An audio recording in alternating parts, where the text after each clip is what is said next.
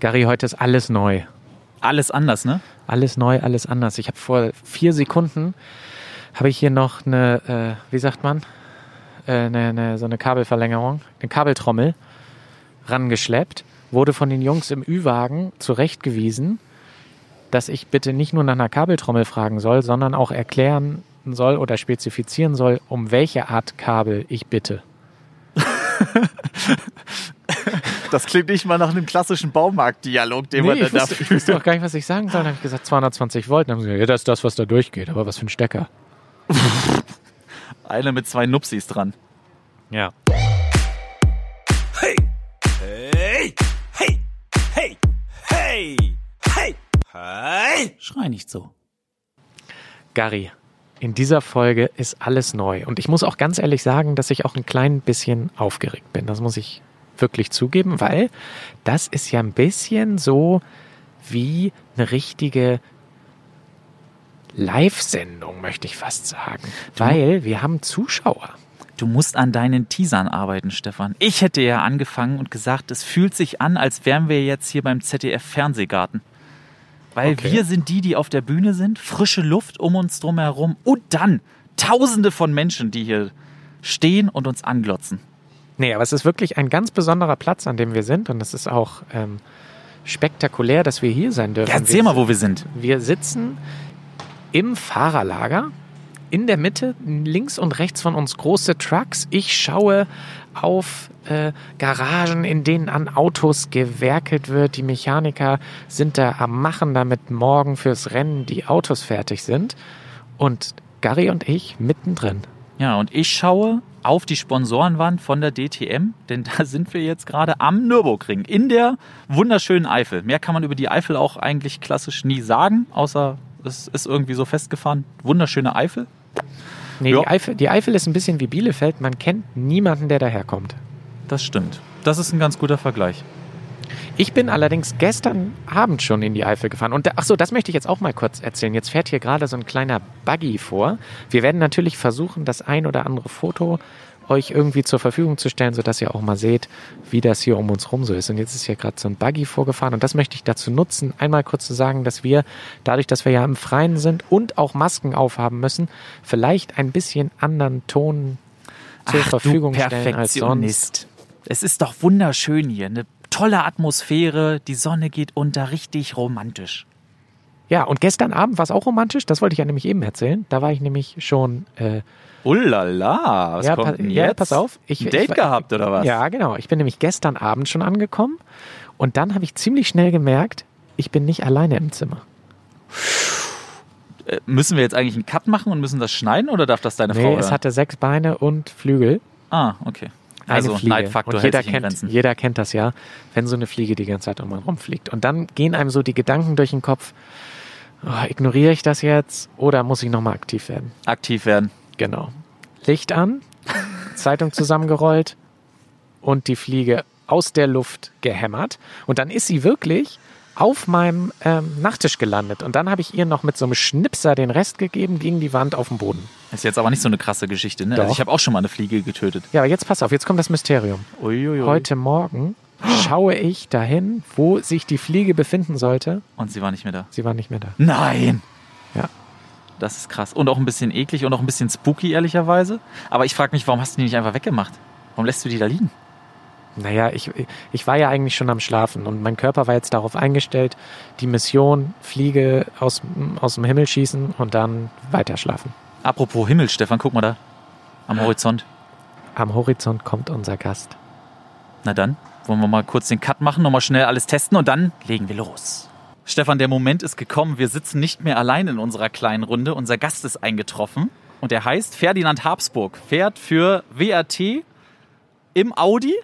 Herzlich willkommen, Ferdi. Danke sehr. Ähm, ich muss direkt mit einer Frage starten, bevor wir jetzt hier irgendwie in tiefgründigen Thematiken verfallen.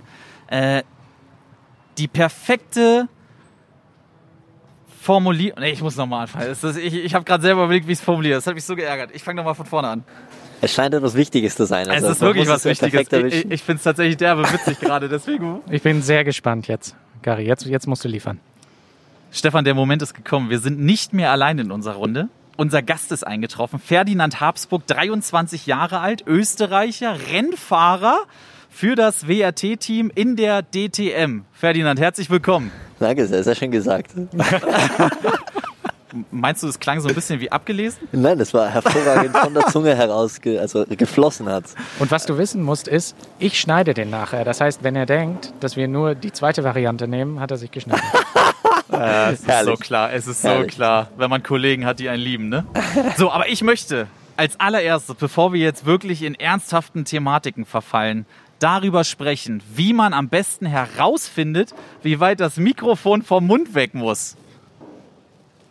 Ist das eine, eine Frage an mich? Das ist eine ernsthafte Frage an dich jetzt. An mich? Ja, du hast es gerade nämlich schon fast beantwortet. Das Mikrofon muss so weit vom Mund weg sein, dass man gerade noch Schau, das Bounty in den ah, Mund Wir müssen bekommt. noch au- uns aufwärmen auf, die, auf dieses, Auf das Niveau. auf das Niveau des Humors. Ja, man muss genug Platz haben, um ein Bounty reinzubekommen. Nur muss ich jetzt eine Maske tragen, damit ich es nicht reinstopfen kann.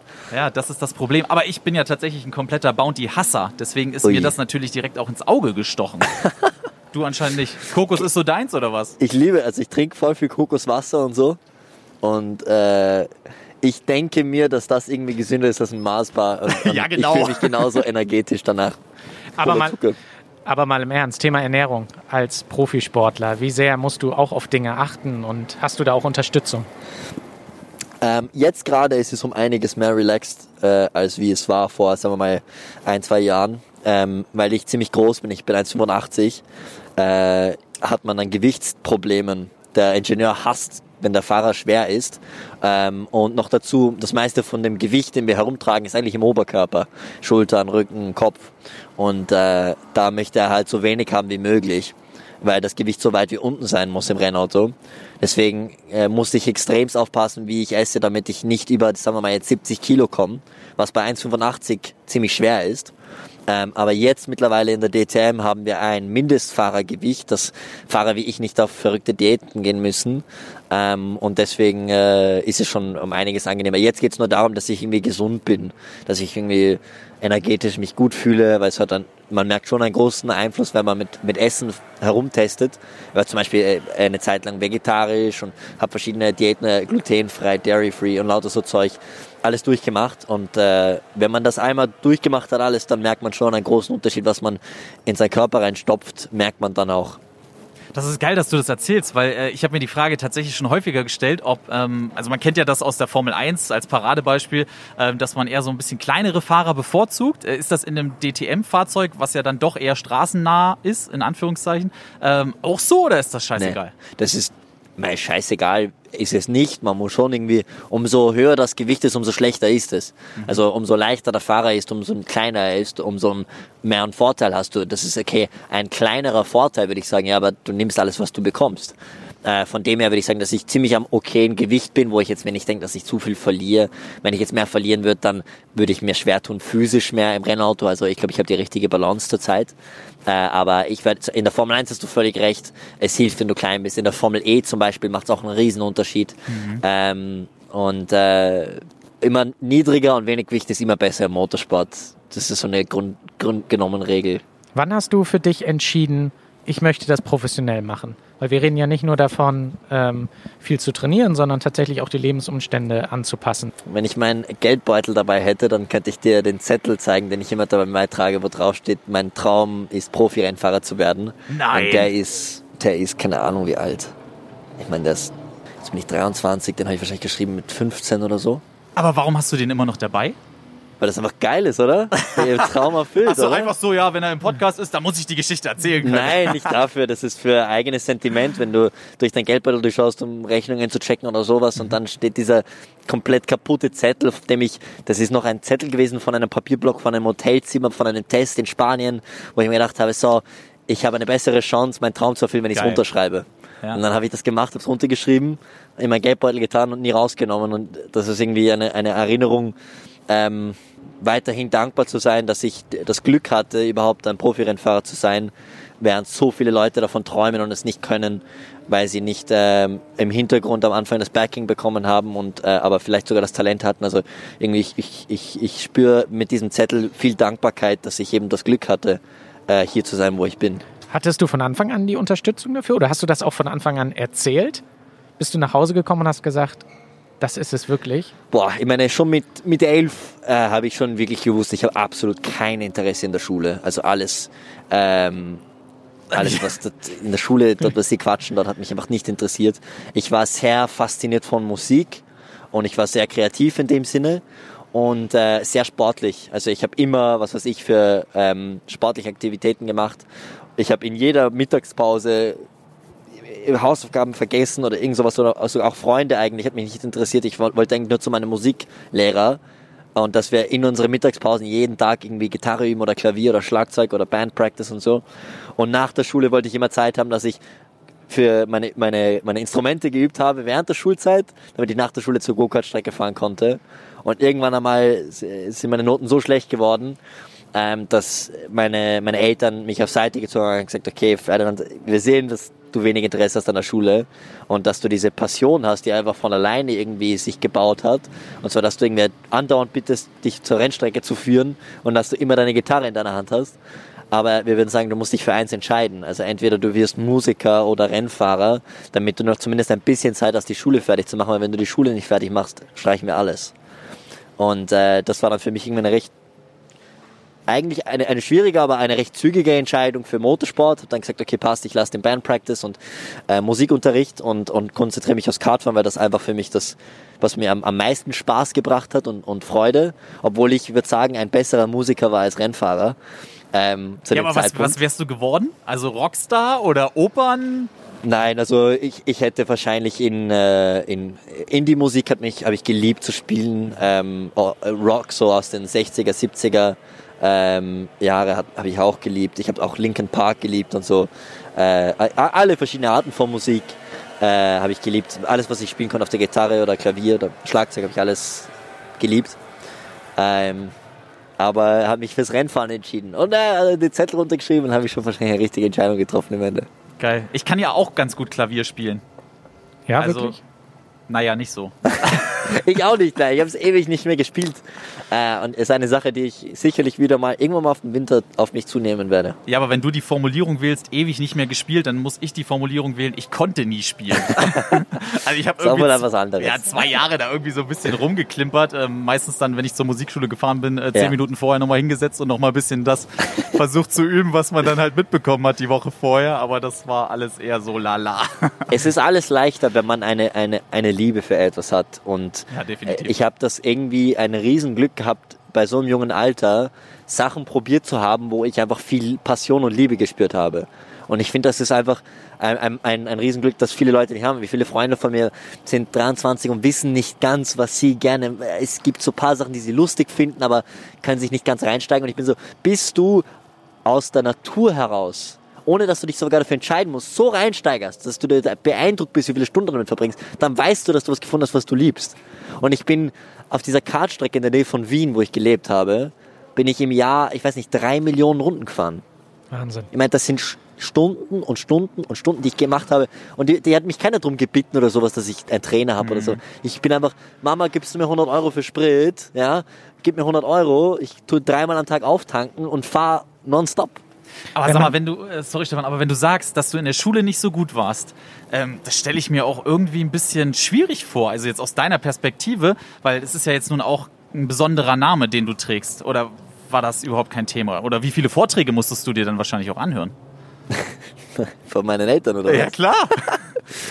meine Eltern sind echt Rockstars, also die, die, denen war überhaupt nicht wichtig, mir irgendwelche Sachen beizubringen oder sowas oder mich in Sachen reinzuzwingen. Denen war absolute Priorität, immer mich zu pushen, äh, wenn ich irgendetwas gemerkt habe, das mir gefällt oder wenn es ihnen aufgefallen ist, dass mir irgendwas gefällt, haben sie mich gepusht in diese Richtung. Und äh, ich glaube, aus dem Grund war es leichter für mich zu merken, wow, Musik ist cool, wow, Rennfahren ist cool, wow, dies oder jenes.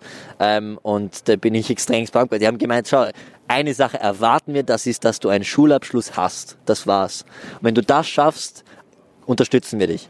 Ähm, einfach weil das prinzipiell eine Sache ist, die nicht schlecht ist. Äh, und auch ich habe mich viel gestritten mit denen, weil die meisten Rennfahrer, gegen denen ich gefahren bin zu dem Zeitpunkt, also wo ich so 16, 17 war, haben alle die Schule abgebrochen mit 13 oder 14. Also für mich, die haben einen Ja. riesen Vorteil gehabt. Die konnten früher, früher mehr, mehr trainieren, mehr dies, mehr testen, mehr, die haben keinen Stress gehabt mit den Lehrern. Ich bin mit zwei Koffern rumgereist, mit meinen Ra- Race-Sachen und Unterhosen und meine Schulbüchern. Und es ist halt so, okay, verdammt, die, die können die Hälfte von dem Blödsinn lassen und ich muss mich halt voll reinsteigern. Ähm, aber ich ähm, muss sagen, meine Eltern haben das extremst immer die Hilfe gegeben, wo ich es gebraucht habe. Äh, und, und das war echt äh, top, äh, top Class von denen. Ich frage mich, und das war auch das, was ich eben fragen wollte, ein bisschen hast du es jetzt schon, schon äh, angedeutet, wo, woran es vielleicht liegt. Du bist ja so ein super entspannter, lockerer Typ. Du wirkst ja so ein bisschen laissez-faire, sage ich mal. Gleichzeitig braucht man ja aber eine extreme Akribie in dem, was du machst.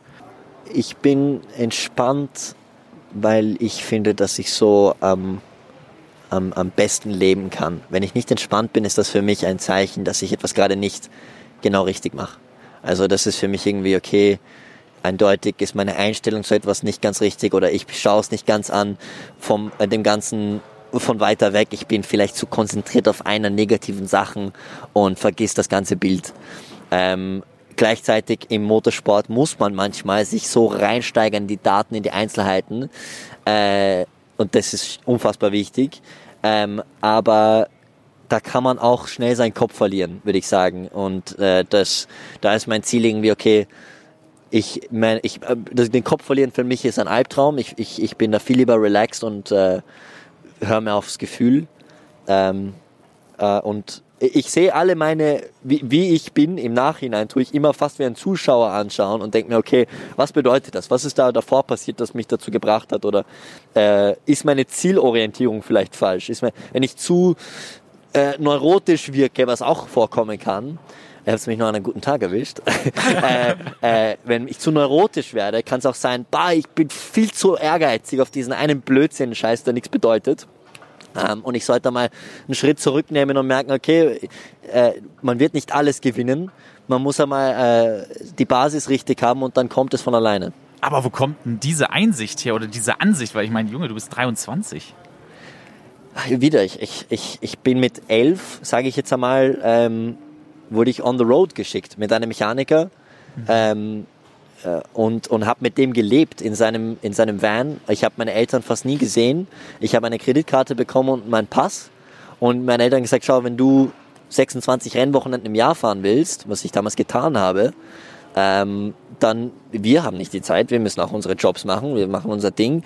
Wenn du das machen willst, wir unterstützen dich, aber du musst schauen, dass du deinen Pass nicht verlierst, dass deine Kreditkarte nicht ist, dass du alles bezahlst, dass wir nicht irgendwelche Rechnungen bekommen, die dann äh, angesteigert sind, dass du dir auch checkst, dass dein Mechaniker rechtzeitig immer da ist, dass, dass du dein neues Go-Kart bekommst am, am Anfang vom Jahr und so weiter. Und irgendwie, ich war so, okay, ich will Rennen gewinnen, ich will Spaß haben, ich will zu so vielen Rennen fahren wie möglich. Das sind die Sachen, die ich jetzt machen muss. Ich finde schon einen Weg heraus. Ich meine, ich habe so oft Fehler gemacht, aber ich habe schon mit 11 bis 15 war ich immer unterwegs in Tschechien, in Ungarn, in, Slowak in der Slowakei, in Kroatien, in Slowenien, in äh, Deutschland, in England, in Italien. Weil ich war andauernd irgendwie in diesem Van von meinem Mechaniker mit meinem Kart hinten und die habe ich mir halt irgendwie selbst gecheckt. Und ich, ich glaube irgendwie, wenn, wenn du dieses äh, früh an ein bisschen dieses, du musst jetzt das hinkriegen, dass, dass du das hinkriegst, dann hat es mir sehr geholfen. Also irgendwie, ich würde sagen, so, sowas in die Richtung, aber prinzipiell, ich bin noch wie ich bin. Ich habe nicht viel mehr Antworten dazu. Ja, du wirst, man, man wird dadurch mit Sicherheit einfach schneller selbstständig. Wir beide, Gary und ich, sind jetzt ja beide Journalisten und ähm, seit einiger Zeit hast du jetzt ja auch mit Journalisten zu tun. Wie ist denn deine Einstellung grundsätzlich zu Medien? Was liest du gerne über dich? Liest du überhaupt Dinge über dich? Wie gehst du damit um? Also ich habe erst einmal ein riesen Glück gehabt, ähm, dass ich bisher immer, also mir ist fast immer, hat, sind, haben Leute gut über mich geschrieben. Und ich finde, das ist prinzipiell einfach ein, ein Riesenglück, weil es ist sehr leicht, dass wenn du irgendwelche Popularität gewinnst oder Erfolg beginnst zu bekommen, dass du immer irgendwann einmal schlechte Medien bekommst. Aber das ist wirklich irgendwie, Journalisten waren immer gut zu mir und ich bin sehr dankbar ihnen gegenüber, weil ich krieg fast nie Bad Press und das finde ich wirklich ein, ein Wahnsinnsglück, weil egal wie lieb und lustig du bist, irgendwer wird schon was Schlechtes finden. Und äh, ich finde, das ist einfach ein mega Glück, weil das sind so viele Leute, die ich groß respektiere und sehr gerne habe, die irgendwie schlechte Press bekommen haben. Ich bin so, wow, was ist da passiert? Ähm, und ich finde auch die andere Einstellung, die man haben muss als Rennfahrer, ist, ohne den Journalisten fahre ich nicht. gibt keinen Motorsport ohne Journalisten. Also eigentlich sind sie der Grund, warum ich hier sein darf. Also werde ich wohl ein bisschen Aufmerksamkeit schenken können. Ähm, das ist so meine prinzipielle Idee. Ich glaube, man hat ja dann, wenn man so eine Rennfahrerkarriere hat, relativ früh dieses erste Mal 200 km/h beispielsweise fahren und dann auch irgendwann 250 km/h fahren. Ähm, aber viel jünger, als das jetzt, weiß ich nicht, für mich oder für Stefan wahrscheinlich der Fall gewesen ist. Äh, kannst du dich daran noch erinnern? Die, den Topspeed spürt man gar nicht auf einer Rennstrecke. Das merkt man wirklich nicht. Also wenn du, ich weiß noch, wo ich das erste Mal 300 gefahren bin in Daytona beim 24-Stunden-Rennen. Das war schon so, okay, das, das ist recht zügig. äh, aber das war auch, ich würde sagen, das war auch nur, weil ich in einem Prototyp unterwegs war und da waren GT-Autos, die um einiges langsamer waren wie ich und die, den Closing Speed, das Ja, sieht man. okay. Und ich glaube, das ist der Grund, warum ich da so, hm, okay, bam. äh, weil wenn ich jetzt irgendwie einen Aufpraller habe, dann ist das unangenehm. Aber äh, sonst ist, ist immer die Sache, die dich beeindruckt bei einem DTM-Auto, ist, wie, schnell, wie spät du bremsen kannst und, und wie viel Kurvenspeed du tragen kannst in den Highspeed. Ja, wie spät denn? Das ist ja, wahnsinnig spät. also, ich, und ich hoffe, dass ich der Späteste bin. Aber äh, davon abgesehen, das, das ist immer eine Sache, die dir so, wow, okay, das Teil ist äh, fast abergläubig. Also das äh, glaubt man gar nicht. Also ich bin einmal mit so einem Porsche-Werksfahrer mitgefahren und das ist wirklich so für jemanden wie mich, der sonst nicht im Rennwagen sitzt. Man denkt, er muss jetzt bremsen. Nein, er muss jetzt bremsen. Also Ja. jetzt, er, er muss jetzt, er muss jetzt bremsen. Ja, absolut. Ja, aber orientiert man sich dann immer tatsächlich an den Schildern oder wann weißt du, wann du wirklich dann bremst? Es, äh, es ist Kurve zu Kurve anders. Also viel ist es Schilder, viel ist es äh, Pi mal Daumen, wenn du den Körb siehst. Ähm, es ist einfach viel Ge- Gefühl. Ähm, aber prinzipiell bei äh, starken Bremszonen ist es äh, sind Brake Markers oder irgendwas, was du sehen kannst, was dich gerade erinnert, okay, Ja. das ist ein guter Platz jetzt zu bremsen. Gefühl ist ja auch ein ganz gutes Stichwort dabei. Also es wird ja mit links gebremst. Wie kriegt Ja. man das eigentlich hin? Also ich meine, jeder hat das, glaube ich, schon mal ausprobiert, mit dem rechten Fuß einfach mal dann ähm, rüber zu gehen. Das ist ja schon so ein bisschen tricky, aber das geht noch halbwegs. Ähm, äh, aber mit, mit rechts bremst man normal, ne? Der linke Fuß steht, so rum ist richtig. Aber mit links dann zu bremsen, da hackt man ja immer mega rein. Also Ja. das ist ja komplett äh, unnormal für einen, für einen Otto-Normalverbraucher. Ich meine, ich könnte jetzt so viele blöden Geschichten erzählen von. Ja, eine reicht für- uns. Meine, wie viele Hüftprobleme ich gehabt habe, weil eben mein linker Bein so viel stärker ist als mein rechtes Bein, weil du so viel Kraft brauchst, um die Bremse zu drücken. krass. Äh, Und das Gaspedal natürlich neues Gaspedal ist, aber Ja. die Bremse ist nicht Brake Assisted. Wenn du in einen normalen Volkswagen oder Audi einsteigst, ja, dann bremst du auf die Bremse und das ist ein Brake Assistant oder du tust so antasten Genau. und der Motor hilft dir mit, ja. Ja. Und ähm, was mehr habe ich gemeint mit den Brakepads. Äh, und beim Brennauto hast du das nicht. Das ist auch gut, weil du mehr Gefühl hast, ja. Aber äh, du hast einfach komplett so viel Druck, wie ich auf die Bremspedale rauf bekomme, umso mehr Bremskraft bekomme ich. Also wenn du maximal Downforce hast, Ja. musst du Haxen zurückziehen und volle Kanne reinsteigen, was alles geht. Also wie am, am, am Leg Press mit einem Bein versuchen Maximum Strength. Äh, und das ist nicht nur wichtig, wie stark du es kriegst, sondern auch wie schnell du aufs Maximale raufkommst. Also Sprungkraft in dem Sinne. Also da habe ich äh, andauernd äh, Arbeit und, und Übungen, die ich kontinuierlich mache, dass meine Hüfte nicht irgendwo, dass ich nicht immer mal nur im Kreis gehen kann. Also das ist schon ein paar Sachen, die man äh, berücksichtigen muss. Äh, wenn der Grund, warum man mit links bremst und nicht mit äh, äh, nicht mit rechts, ist, weil wir jetzt ein, ein Getriebe haben, wo man schalten kann ohne Kupplung. Ja, wir haben die Kupplung nur für den ersten Gang und du gewinnst Zeit, in denen du länger Vollgas bleiben kannst. Weil die Zeit, die du verschwendest, vom Gas runterzugehen, Fuß rüber zu bewegen und zu bremsen, könntest du eigentlich Vollgas bleiben. Und dann anstatt du gehst aber vom Gas runter und gleichzeitig, es gibt sogar eine Layover-Zeit, wo du noch immer 50% am Gas stehst und schon 50% auf der Bremse bist. Also es muss da richtig perfektes Timing geben, dass du, es gibt dann nach jedem Run, bekomme ich einen Report, wie viel Prozent von der Runde ich Vollgas war, weil das natürlich Laptime ist. Ja. Und wenn ich nicht innerhalb von 0,3 Prozent bin vom schnellsten, habe ich einen scheiß Job gemacht. Und das ist dann wahrscheinlich auch sowas, was du da immer auf diesem Tablet dann so siehst, was dann immer auch so teilweise reingereicht wird? Oder Ah, gar das nicht? ist dann meistens eigentlich nur Daten. Also da Ach siehst so. du es auch, aber Okay. nicht so genau, wie eben der, der Ingenieur dann im Report macht. Ah ja, im Tablet, im Auto bekommst du dann einfach nur Basics. Okay, Turn 7, bisschen mehr Minimum Speed, 5 km/h, lauter so Blödsinn. So, Gary, bevor jetzt äh, alle Nicht-Ingenieure abschalten, haben wir jetzt ein Novum. Und zwar spielen wir zum ersten Mal unsere Rubrik Ein Axel fragt unserem Gast vor, sodass wir danach gemeinsam versuchen können, Axels Frage zu erraten. Ein Axel fragt. Meine Meldung des Tages stammt aus der Märkischen Oder-Zeitung. Von Philadelphia nach Belarus, 2385 Kilometer mit dem Traktor. Wie jedes Jahr haben Ralf Wittke, der Vorsitzende der Schlepperfreunde Philadelphia, und seine Frau Sabine den Sommer genutzt für eine ganz besondere Reise. Per Traktor ging es an die weißrussische Grenze. Den Rückweg ins Brandenburgische legten die beiden entlang der Ostseeküste zurück. 25 Tage waren sie unterwegs, an denen sie 2385 Kilometer zurücklegten. Wir mussten nicht einen Tropfen Öl nachfüllen, berichtet Ralf Wittke nach der Rückkehr stolz über seinen Traktor vom Typ Hanomag Robust 800 aus dem Baujahr 1965. Ein Abenteuer hatte das Ehepaar dennoch zu überstehen. Vor der weißrussischen Grenze, die wir gar nicht überqueren wollten, kamen polnische Grenzer mit gezückter Pistole auf uns zu, erzählt der Traktorfan. Die Lage habe sich dann aber schnell beruhigt und die Grenzer hätten sogar Erinnerungsfotos gemacht. Die Nächte verbrachten Ralf und Sabine Wittke meist auf Campingplätzen. Ihr Traktor zog zu diesem Zweck einen Bauwagen, den Ralf Wittke vorher zum Wohnanhänger umgebaut hatte. Geplant war die Weißrussland-Tour bereits vor dem Ausbruch der Corona-Pandemie. Dennoch bleibt für das Ehepaar Wittke das Bedauern, dass in diesem Jahr sämtliche Treckertreffen ausfallen müssen. 2021 soll es per Traktor nach Österreich gehen. Nun meine Frage. Der Traktor vom Typ Hanomag Robust 800 stammt aus dem Jahr 1965. Wer wurde in diesem Jahr Formel 1 Weltmeister? Oh, das weiß ich nicht. Oh Gott. Welche- 1965. Gary? Boah. Ich glaube, ich weiß nur bis, ich würde sagen, 70er Jahre. Ich weiß Höchstens. es auch nicht. Aber ich finde es viel interessanter, dass die mit dem Trecker da so lang gefahren sind und nie Öl nachfüllen mussten. Also ich würde nicht mal bis zu den 70er Jahren kommen. Ich könnte dir nicht mal alle Teams der aktuellen Saison aufzählen, weil das mittlerweile so irgendwie verflossenes Fahrerfeld Man könnte nur raten, dass es ein Ferrari war, wahrscheinlich. Weil Ferrari ist fix gefahren. Ja, stimmt. Und dann müsste man, das ist mein Best Guess, weil ich sonst nicht wirklich wüsste. Williams waren die schon im Spiel? Ja. Du Fix bist der Ferrari. Motorsportexperte. Fix Ferrari. äh, und wer ist für Ferrari in den 60er Jahren gefahren? Ich habe keine. Puh, war das? Nein, das ist schon, das ist sogar vor, das ist vor Berger, das ist vor, das ist viel, viel vor, weit vor Berger. Was denke ich mir denn?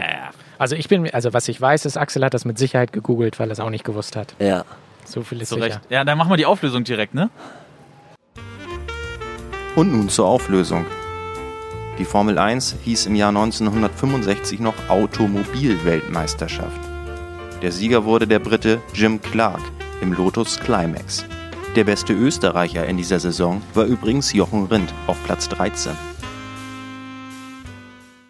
Ah, Jim Clark hätte man sogar auf den Namen hätte man theoretisch kommen können. Naja, Naja, gut. aber, da, da es damals ja noch gar nicht Formel 1 hieß, aber- ist die Frage eigentlich gar nicht zulässig. Aber ich fand den Ansatz ganz gut. Ähm, das ist ja so ein bisschen das Thema Zeitreise. Ich habe nämlich noch äh, mir die ganze Zeit auch eine Thematik vor Augen geführt. Äh, Ferdinand, du bist ja quasi der Urenkel des letzten österreichischen Kaisers. Und ähm, hast du mal drüber nachgedacht, ähm, wie das so wäre, wenn du damals schon gelebt hättest, wenn du damals so in dieser Rolle gewesen wärst? Ich würde es mal so sagen, ja. Ich habe meinen Vater gefragt, wie das wäre. Äh, weil er theoretisch wäre jetzt der Kaiser und ich halt der Nächste. Ähm, und er sagt, dass es wahrscheinlich ein, ein recht äh, nicht so lustiges Leben wäre. Weil erst einmal müsstest du wahrscheinlich eine der härtesten Offiziersausbildungen machen. Du müsstest alles machen, was du vielleicht jetzt nicht machen willst. Du würdest gezwungen, in diese Rolle reinzukommen. Ähm, das heißt nicht, dass, wenn du von Anfang an darauf vorbereitet bist, dass es was Schlechtes ist. Das heißt nur, dass es irgendwie äh, ein, eine harte Sache wäre, würde ich sagen. Ich finde sagen, der, der Grund, warum es eine harte Sache ist, ist, weil ich jetzt bewusst bin, die Freiheiten, die ich jetzt habe, die enorm sind. äh, ich meine, wie, wie- ich erzählt habe, wie viel Freiheit ich bekommen habe von Ja. meinen Eltern. Ich bin dankbar für jeden Zentimeter Freiheit, den ich bekomme und ich kämpfe auch für jeden Zentimeter Freiheit. Ähm, weil ich auch so sehr, mein, meine Lebensqualität ist einfach so äh, toll, wenn ich umso mehr um meine eigene Freiheit kämpfe. Äh, die eh enorm ist, ja. Ähm, und ich glaube, damals wäre einfach die Freiheit sehr niedrig. Ich finde, es wäre wunderschön, weil du einfach äh, unfassbare Erlebnisse bekommen hättest. Ich glaube, die, die, die einzigartig sind, die wo die wenigsten Menschen auf der Welt jederzeit gelebt haben und erlebt hätten. Aber ähm, es, es wäre, weil viele ähm, Menschen, die äh, Kronprinzen waren, am Weg Kaiser zu sein, sind dann eigentlich gesagt, nein, das interessiert mich nicht, ich will Künstler werden. Weil das ist auch Ja. schon relativ oft passiert. Das würde mich interessieren, ob ich vielleicht sagen will, nein, ich, ich will eigentlich Gitarrenspieler sein oder sowas. Aber ähm, so ins extreme Detail eigentlich nicht so sehr. Aber ich denke mir dann immer im Nachhinein, ich bin sehr dankbar für meine Freiheiten, die ich jetzt habe. Also ich würde sagen, das ist eine Sache, die besonders ist eben, eben für mich und, und für, sagen wir mal, nicht Kaiser sein. Trotz Freiheiten scheust du dich jetzt ja nicht vor Verantwortung. Du hast jetzt ja auch dann gewissermaßen ja auch eine Verantwortung vor dem Team zum Beispiel. Wie, wie fühlt sich das für dich an? Ne, wir haben, wir sind ein Team. Wir haben Verantwortungen voreinander. Also wenn ich äh, extrem viel Verantwortung auf mich nehme und, und, und einen sehr guten Job mache und das Team nicht, dann erwarte ich mir, dass es eine Ausbalancierung gibt. Genauso wie wenn ich nicht einen gut genugen Job mache und das Team einen guten Job macht, äh, dann erwa- erwart, erwartet man irgendwie, okay, man jetzt ein bisschen mehr Fokus, jetzt bringe ich mal in die Sache hinein. Also irgendwie, ich, ich sehe das irgendwie aus Augenhöhe mäßig. Ich würde sagen, als Fahrer wirst du ins, ins Licht hereingestellt, weil du bist der Fahrer. Ähm, aber ohne dem Team geht ja gar nichts. Wie hast du das gelernt? Erinnerst du dich daran, als du das erste Mal sozusagen eine Ansage an ein Team machen musstest? Das muss man ja auch ähm, erstmal lernen. Also denke ich. Ich würde sagen, dass ich heuer extrem viel, jetzt wenn ich es eher persönlich mache, äh, sehr viel ähm, Confidence bekommen habe, weil äh, ich eben halt jetzt ein bisschen in die Teamleader-Rolle hereingefallen bin, als äh, erfahrenster Fahrer, würde ich sagen, von uns dreien und auch momentan der schnellste. Ähm, und ich bin halt da ein bisschen das Team voranzupushen, dass wir vielleicht näher rankommen an die Werksteams. Ähm, und äh, da habe ich ziemlich viel Confidence bekommen, so Leute, ich sehe diese Sachen, die eindeutig uns fehlen. Und war da eigentlich sehr, sehr, sehr hart am Anfang des Saison, muss ich sagen. Ich glaube, ich war sehr hart mit dem Team am Anfang. Hab's immer meine ehrliche Meinung gesagt, die nicht nett war. Ähm, und habe extremst viele herumgeschossen im Truck. Ähm, und ich glaube, dass das gut funktioniert hat. Jetzt bin ich eher zurück und gelassener und bin jetzt eher, weil es jetzt ein bisschen am Laufen ist und wir, ich glaube, ein Momentum haben, bin ich sehr freudig und, und, und freue mich, wenn jemand was Gutes macht und so. Aber ich würde am Anfang des Saison haben viele Sachen gefehlt, die, äh, oder mir gefehlt, dass die Performance nicht gepasst hat. Und da war ich wahnsinnig hart mit dem Team. Ich glaube, es kann auch sein, daran, daraus kommen, dass ich sechs Monate im Bundesheer war und, und, und äh, in der äh, österreichischen Armee war, äh, bevor ich eingestiegen bin ins Meinst Auto. hast du dir den Ton ein bisschen abgeguckt? Aber auch geil, also da wird ja das Team auch gedacht haben, ey, der kommt hier neu her und macht uns jetzt hier direkt mal ein paar Ansagen. Absolut. Und, und das Gute daran war, ist, ich habe es nicht daraus gemacht aus nix. Ich war zu dem Zeitpunkt der schnellste im Test. Ich war mit Abstand der schnellste Fahrer vom ganzen Feld. Ähm, und dann äh, auch bei, bei den ersten Rennen war ich recht zügig und also ich habe nichts ohne ohne Hintergrund sagen können. Also ich habe es immer geschaut. Wenn ich etwas Hartes sage, muss ich der schnellste in der nächsten Session sein. Also das ist so prinzipiell meine Regel, weil ich kann nicht herumschießen mit, an, mit Ansagen, wenn ich nicht dann liefer. Also das ist für mich die, das wäre für mich der größte Albtraum, ist irgendeine Ansage zu machen und dann nicht der Schnellste zu sein. Also ähm, und also ich habe da schon ein paar prinzipiell ein paar Regeln in mir, dass ich sage, äh, ich würde es nur sagen, wenn es fair ist. Also die, diese Sachen und ich hoffe, dass es auch so ist und prinzipiell ist meine Beziehung mit dem Team stark, würde ich sagen. Also ich hoffe. Ich muss auch meinen Ingenieur fragen, ob er wirklich zufrieden ist. Aber ich, ich habe den, den Eindruck, dass es so ist. Immer weiter relativieren. Äh, Stefan, du, du hast mich schon so, so angeguckt. Bevor wir jetzt gleich zu unserer äh, wundervollen Kategorie zwei Minuten kommen, äh, brennt mir noch eine Frage unter den Nägeln. Ähm, in, in Deutschland würde ich behaupten, zur Weihnachtszeit äh, gibt es so ein paar Filme, die immer laufen, die auch immer geguckt werden. Ähm, unter anderem die Filme äh, Sissy. Ist das in Österreich? Sissi und der wilde Kaiser. Ja, natürlich. Ist das Genialster Film, oder? Genialster Film. Na, ich, ich, ich finde das äh, humorvoll auf höchstem Niveau. Ich liebe es. Ich habe in der Corona-Zeit, wir haben ein, ein, äh, ein ähm, Mein Vater hat geerbt von seiner Großmutter, mütterlicherseits, eine, eine Jagd oder ein, ein, ein relativ großes Gebiet in Österreich zum Jagen mit einem Jagdhaus irgendwie, Aha. ja.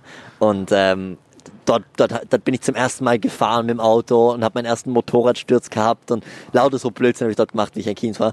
Und während der Corona-Zeit war es das erste Mal, wo wir beide nicht so crazy herumgereist haben. Und am Wochenende, wo ich keinen Dienst hatte, war ich, wir fahren dorthin. Weil wann ist das letzte Mal, wo wir zusammen dort waren? Und dort ist noch ein Fernseher, der viereckig ist und so, weißt du, also so richtig geil.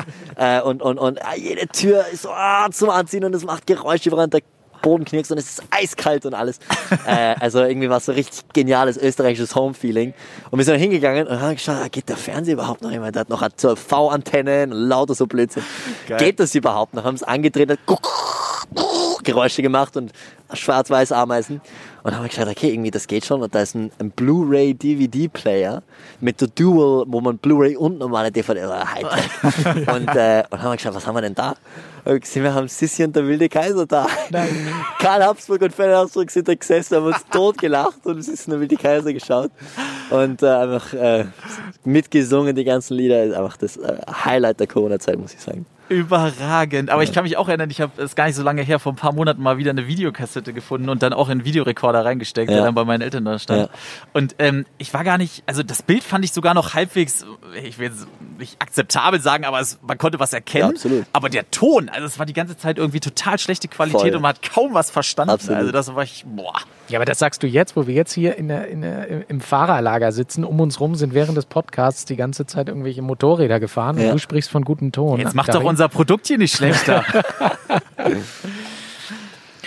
Ferdinand, bevor wir zum Ende kommen, würde ich dich bitten, wenn du magst, uns ein Thema deiner Wahl näher zu bringen in den nächsten zwei Minuten. Fällt dir da was ein? Also wenn ich die Möglichkeit habe, etwas zu reden, was mich interessiert und, und äh, was ich prinzipiell ein Thema finde, was mich inspiriert und was es cool wäre, wenn mehr darüber gesprochen werde, würde ich sagen, für Menschen in meinem Alter. Ich kenne jetzt nicht genau die Zielgruppe, aber ich vermute, auch jüngere Menschen hören das, ähm, ist prinzipiell Religion und Glaube. Ähm, ich persönlich bin Katholik und ähm, äh, ich, ich, ich bin immer der, ich bin ein äh, stark überzeugter Katholik und auch, ähm, ich weiß nicht, wie man das auf Deutsch sagt, practicing Catholic. Ich sehe extremst viel Nutz und, und Hilfe dahinter. Insbesondere war es interessant während der Corona-Zeit, ähm, nicht den Kontakt zu seinem Glauben zu verlieren, wenn man drinnen war. Und habe auch gesehen, Menschen, die vielleicht nicht so gläubig waren, die begonnen haben, sich dafür Interesse zu haben, weil plötzlich Platz dafür war. Ich war zum Beispiel bin so prinzipiell aus der Kirche rausgestiegen, wie ich so 15 war, weil es mich nicht interessiert hat. Da haben meine Eltern mir die Freiheit gegeben, okay, du, du musst dich nicht firmen lassen. Erste Kommunion habe ich bekommen, mit elf wie normal oder so. Und wie die Kom äh, Firmung gekommen ist, wo man damals mit 14 macht, habe ich, haben sie mir gesagt, okay, ich möchte das wissen, was das bedeutet. Und Firmung bedeutet prinzipiell, ich ich steige in die Fußstapfen Jesus hinein. Ich will so wie äh, Jesus agieren und, und möchte, dass da im Zentrum meines Lebens ist. Und mit 14 macht man diese irgendwie. Und ich war so, na, ich weiß nicht, ob das für mich ist. Eigentlich, ich kenne Jesus nicht und ich sehe ihn nicht, ich habe ihn nicht kennengelernt. Und wa- wa- warum will ich wie der sein? Das verstehe ich Ja. nicht ganz. Und er hat gesagt, das will ich nicht machen. Und dann haben meine Eltern gesagt, okay, passt. Wir respektieren das. Und habe dann, äh, sie haben mich auch nicht mehr gezwungen, oder haben mich eigentlich fast nie gezwungen, aber einfach nicht einmal gesagt, du musst in die Kirche gehen, sondern äh, wir gehen in die Kirche, würdest du gerne mitkommen? Nein, danke. Ähm, und bin dann mehrere Zeit lang nicht in die Kirche gegangen. Die einzigste äh, Vorgabe, die sie hatten, ist, dass ich eine, einmal die Woche eine Stunde Religionsunterricht habe. Und haben mich auch gesagt, ich darf meine Lehrer aussuchen. Und dann habe ich irgendwie gefunden, einen, einen super jungen ähm, Typen, der am Weg zum Priester war, also er war ein Brotherhood, ja, und ähm, ein Amerikaner aus Chicago. Und ähm, der war einer der lässigsten Menschen, mit denen ich am meisten Zeit verbringen wollte. Und er ist jetzt auch einer meiner besten Freunde geworden. Oder ist eigentlich mein bester Freund, prinzipiell. Äh, und ähm, hat mir dann immer mehr gezeigt, was es bedeutet, gläubig zu sein. Äh, das ist jetzt irgendwie eine verlängerte Geschichte, warum ich nicht gefirmt war und dann gefirmt worden bin mit 18 und bin wieder in die Kirche eingestiegen, ähm, weil ich das für mich als, als nutzbare Sache gefunden habe. Die Erleuchtungsgeschichte ist eigentlich nicht so riesengroß. Ich, äh, man, man steigt herein und heraus in den Glauben, das ist normal. Ähm, ich versuche immer, mich dran zu erinnern, warum, warum ich vielleicht, warum das gesund ist, warum das gut für mich ist, reflektierend zu sein. Ähm, ich finde auch irgendwie, dass das auch ein bisschen meine Persönlichkeit prägt, prinzipiell gläubig zu sein, weil ich ein relativ reflektierender Mensch bin, würde ich jetzt einmal behaupten. Ähm, und ich bin einmal, in, wir, wir verbringen jede Weihnachten in, in Jamaika als Familie. Das ist irgendwie eine Tradition seit ewigen Zeiten. Also seitdem ich es kenne, äh, äh, Strand, Strand zu Weihnachten. Und, äh, und das ist irgendwie einfach immer so gewesen. Und am, am ersten Sonntag nach, also äh, ersten Sonntag nach Neujahr, habe die Neujahrmesse gefeiert. Und dann war es ein Samstag, äh, ein, ein, der 6. Der 6. Januar vom letzten Jahr, glaube ich, war das ja äh, bin ich in die Kirche gegangen und äh, was ich nie verstanden habe, war, wie kann, wenn Jesus mich immer sieht und immer bei mir ist und immer da ist und mich besser kennt als jeder andere Mensch auf der Welt, wie kann der mich lieben, wenn er weiß, was für Scheiß ich mache? Und wie ich sünde, ja, wie ich sündige. Also, weil ich weiß, was für Scheiß ich gemacht habe. Und ich weiß, dass ich gesündigt habe und dass ich Schlechtes gemacht habe, weil ich ein Mensch bin, ja. Ich bin, ich wäre ein Trottel, wenn ich behaupten würde, dass ich nie gesündigt habe. Ich tue andauernd sündigen, ja. Äh, und äh, wie kann der mich lieben? Ich habe das Gefühl, wenn, wenn jemand wüsste, alles, was ich gemacht hätte, alles, würde ich, wäre ich, wär ich, nie, wär ich nicht überrascht, wenn er sagen würde, okay, der ist schon ein bisschen crazy, also ja. ähm, und, und ich war so, ah, der, der angeblich, und ich spüre das auch ein bisschen, der liebt mich mehr als wie jeder Mensch auf der Welt zusammen, aber der weiß alles, was ich gemacht habe. Ich verstehe das nicht. Wie geht das? Und in dieser Messe ähm, hat der Priester erklärt, dass der Jesus mich mir entgegentreten will, mir, mich näher zu mir sein will, mich mehr liebt wegen meinen Fehlern. Genau aus dem Grund. Und so hat er mir Liebe erklärt. Liebe bedeutet, dir näher zu kommen, insbesondere in den Momenten, wo du Schlechtes tust. Weil er dich so liebt, weil es unbedingungslose Liebe ist. Und da war ich so, und er war, er war ein Amerikaner und er war so, you need more Jesus. Everybody needs more Jesus. Everybody needs more Jesus. Why?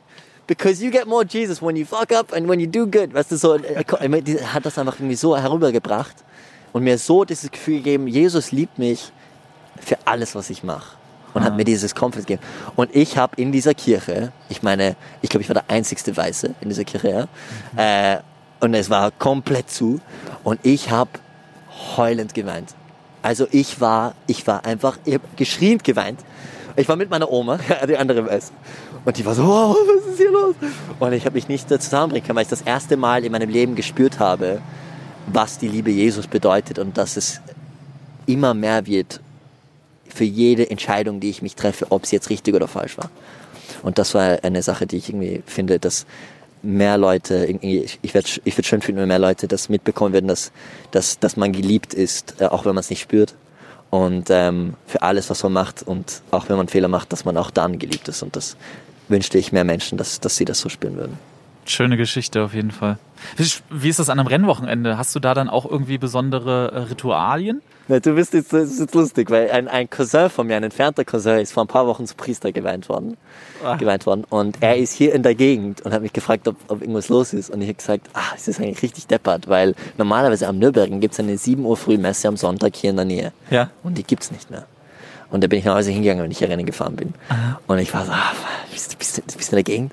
Könntest du für, für mich eine Messe feiern Sonntag früh? wie geil. Und ich kenne auch hier der andere Res, äh, äh, Journalist, der René de Boer. Ist auch, mit dem gehe ich meistens in die Kirche an Rennwochenenden.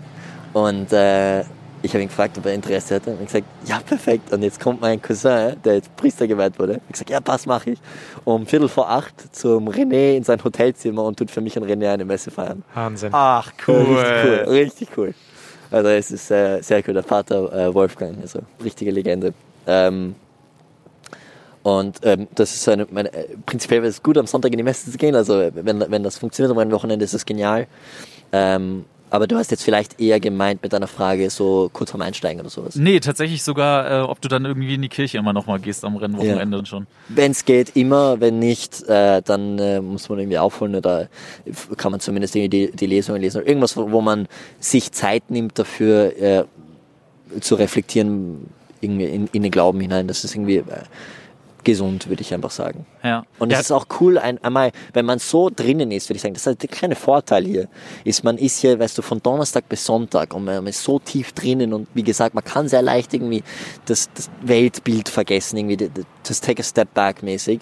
Und äh, diese Stunde, die ich verbringe, oder sagen wir 40 Minuten, die ich verbringe am Sonntag in der Früh, gibt dir diesen, jetzt ist 40 Minuten mal nichts mit Rennfahren. Ich bin nicht der Rennfahrer. Ich bin der Ferdinand, der irgendwie sucht den Jesus in seinem Leben. Der sucht ihn irgendwie, ja. Das, der, der bin ich dann für die 40 Minuten. Und dann kann ich wieder einsteigen. Aber es ist ein, ein, ein, ein, ein refreshing Gefühl, wenn ich mal 40 Minuten nicht nur. Ferdinand der Rennfahrer bin. Ja. Das glaube ich sofort. Das ist jetzt eine komplette Kacküberleitung, die ich jetzt mache. Aber äh, weil du das gerade auch angesprochen hattest mit äh, also so Grid-Thema und Ritualien und sowas. Wir haben ja da äh, tatsächlich fürs International Highlight hier auch mal äh, einen Beitrag gemacht. Und da haben gefühlt alle Fahrer auch gesagt, dass sie logischerweise vorher noch mal kurz auf die Toilette gehen. Ja. Es gab nur einen einzigen, das war Sheldon van der Linden, der gesagt hat, auf Toilette? Nee. Was soll ich denn da? Wo ich auch gedacht habe, was ist denn los? Vielleicht hat der irgendwie eine Riesenbladder, irgendwie, keine Ahnung. Oder der trinkt nicht oder sowas, aber Das hat sich bei mir eingebläut, ey. Ja, Stefan, du bist der, der immer abmoderiert. Ich moderiere normalerweise immer, aber ich war jetzt gerade ganz gespannt. Ich finde es interessant ähm, zu hören, wo du dir deine Kraft herholst, wo du vielleicht auch deinen Ruhepol findest. Und ich finde, es ist eine schöne Anleitung oder eine, eine schöne Anregung für jeden, ähm, da nochmal drüber nachzudenken.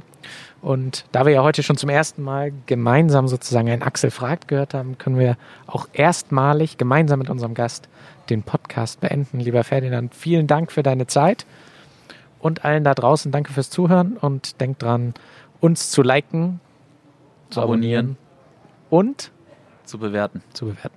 Ja, und ich finde, das war jetzt ein wunderbares Beispiel. Also ich bin total happy, ähm, was da jetzt so alles bei rumkam in dieser Folge. Ähm, wie vielseitig Rennfahrer sein können. Weil ich finde, die schiebt man dann doch schon in der Regel in eine Schublade, aber du bist das Paradebeispiel dafür, ähm, dass man das sein lassen sollte. Herzlichen Dank. danke sehr. Vielen Dank. Danke. Hey! Hey! Hey! Hey! Hey! Hey!